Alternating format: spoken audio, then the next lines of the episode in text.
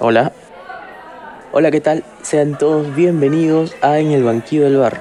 Hoy, shock de noticias. Hoy tenemos shock de noticias con conmigo, conmigo, con nadie más. Hoy no hay invitado. Shock de noticias eh, básicamente lo hago yo. No, no tengo invitado por ser shock de noticias, por ser noticias cortas. Eh, normalmente vengo a comentar cosas que, que he visto que me parecen relevantes dentro del rubro de las bebidas espirituosas, de las bebidas alcohólicas y que me gustaría comentarles conversar un poquito de ello con ustedes. Debo antes que nada disculparme porque la semana pasada no pude lanzar podcast. Tuve un problema por ahí, un problemilla. Pero eh, la buena vibra, los amigos, eh, la música siempre ayuda a reponerse y a estar ready para estas cositas que a uno le gustan mucho, ¿no? Así que sean todos bienvenidos a En el Banquillo del Bar. Hoy en Shock de Noticias tenemos cosas muy importantes de qué hablar. Comenzamos. Aquí va la intro.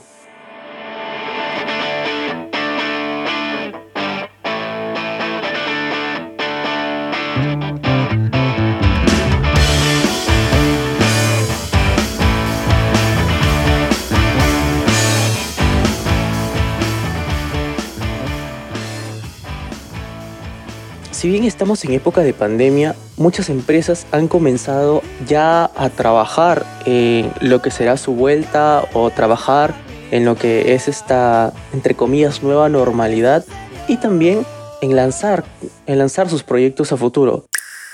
Uno de los casos que más me ha gustado escuchar o tener noticias es el trabajo que está realizando Pilsen Callao.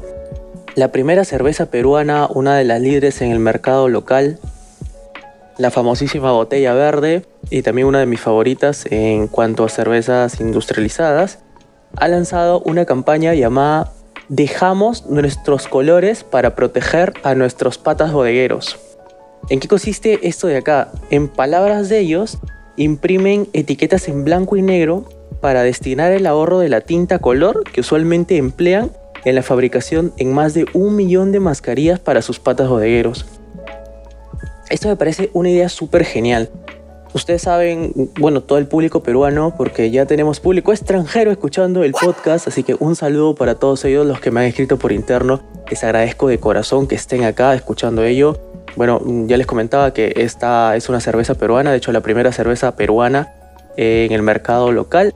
Y eh, pues han lanzado esta campaña que me llamó mucho la atención y que la verdad me llenó de mucho gusto al saber que ellos van a destinar parte de, un ahorro significativo que van a tener en cuanto a la impresión de su etiqueta, que suele ser a color, de color verde, con tonos dorados y color rojo. Y eh, en esta ocasión la van a hacer completamente blanca. Son etiquetas blanco y negro para generar un ahorro. Y todo ese recaudado que, que se va a lograr en el tema de la impresión de las etiquetas en blanco y negro, se va a destinar a la fabricación de más de un millón de mascarillas para sus patas bodegueros. Sus patas bodegueros son sus socios estratégicos, me refiero a los bodegueros que suelen vender esta cerveza industrializada a nosotros, pues los consumidores finales, y esta me parece una súper, súper idea y, y súper iniciativa. Tema aparte, eh, no vi tan comentado, pero también me pareció súper, súper, este, súper atinada sus acciones en estos tiempos de pandemia, es la implementación de otras campañas, quizás con un menor impacto marketero, vamos a ponerlo así, pero con un, con un buen impacto social, como es el tema de tienda cerca. Tienda cerca es una plataforma web donde vas a encontrar tu bodega más cercana y pedirle al bodeguero lo que necesitas. Todo esto a través de un sistema de geolocalización. ¿No les parece increíble? A mí me parece de, lo más chévere. Esto ya está disponible en su web tiendacerca.pe. Esto me parece algo increíble que están haciendo nuestros amigos de Pilsen Callado. Algo digno de, de, tocar, de mencionar y de celebrar, por supuesto. Yo les apuesto que el fin de semana me voy por mi botellita en blanco y negro y es más, me lo voy a comprar con todo y el envase de vidrio porque me parece algo súper coleccionable y digno de recordar para la prosperidad. Ahora pasemos a otro tema. Este es un tema completamente sobre innovación.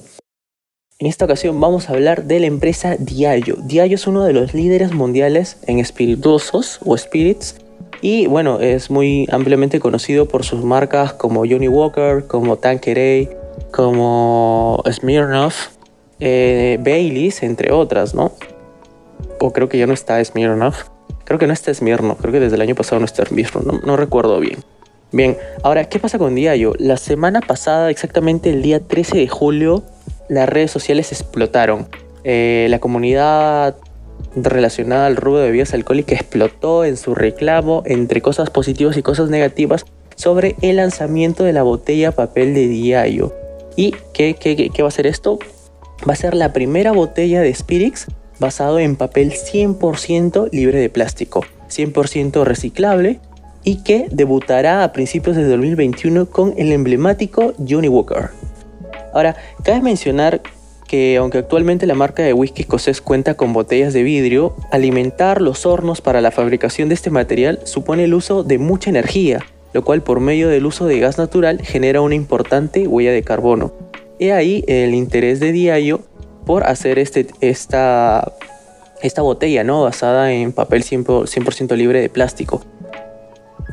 Bien, y hasta donde les dije, todo bien y todo bonito. Pero ahora, el problema de trabajar este tipo de técnicas sustentables con el segmento premium de los Spirits ha traído controversia y ha generado dos bandos entre los que están muy contentos con, con esta nueva innovación por parte de los amigos de Diallo para con su whisky Johnny Walker, como la parte no tan conforme o vamos a llamarlo un poco tradicional del segmento amante del whisky. Para comenzar, los amantes del whisky recalcan que desde muchos años atrás Johnny Walker se ha caracterizado por generar la sensación o el consumismo relacionado al estatus. Como, no sé, como pasa cuando te compras un, iPhone donde más que el mismo producto, lo que importa es el tema del estatus que te da poseer un iPhone o tener productos de Apple. Entonces ellos no, no visualizan la idea de dejar el, la famosa ya conocida botella de vidrio y cambiarla como un usuario de Twitter llamó envase de líquido para frenos. A mi punto de vista, a mí me gusta mucho la propuesta. El envase me parece genial, me parece hasta súper coleccionable. Pero bueno, hay dos puntos aquí que, que no están totalmente de acuerdo y será el lanzamiento de esta innovación la que nos dirá si será un total éxito o un rotundo fracaso.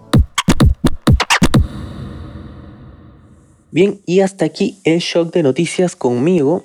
Eh, no quiero irme, no quiero despedirme sin antes dejarle un mensaje a nuestros amigos empresarios que ya comenzaron a trabajar el tema de delivery, que están prestos a aperturar sus locales nuevamente.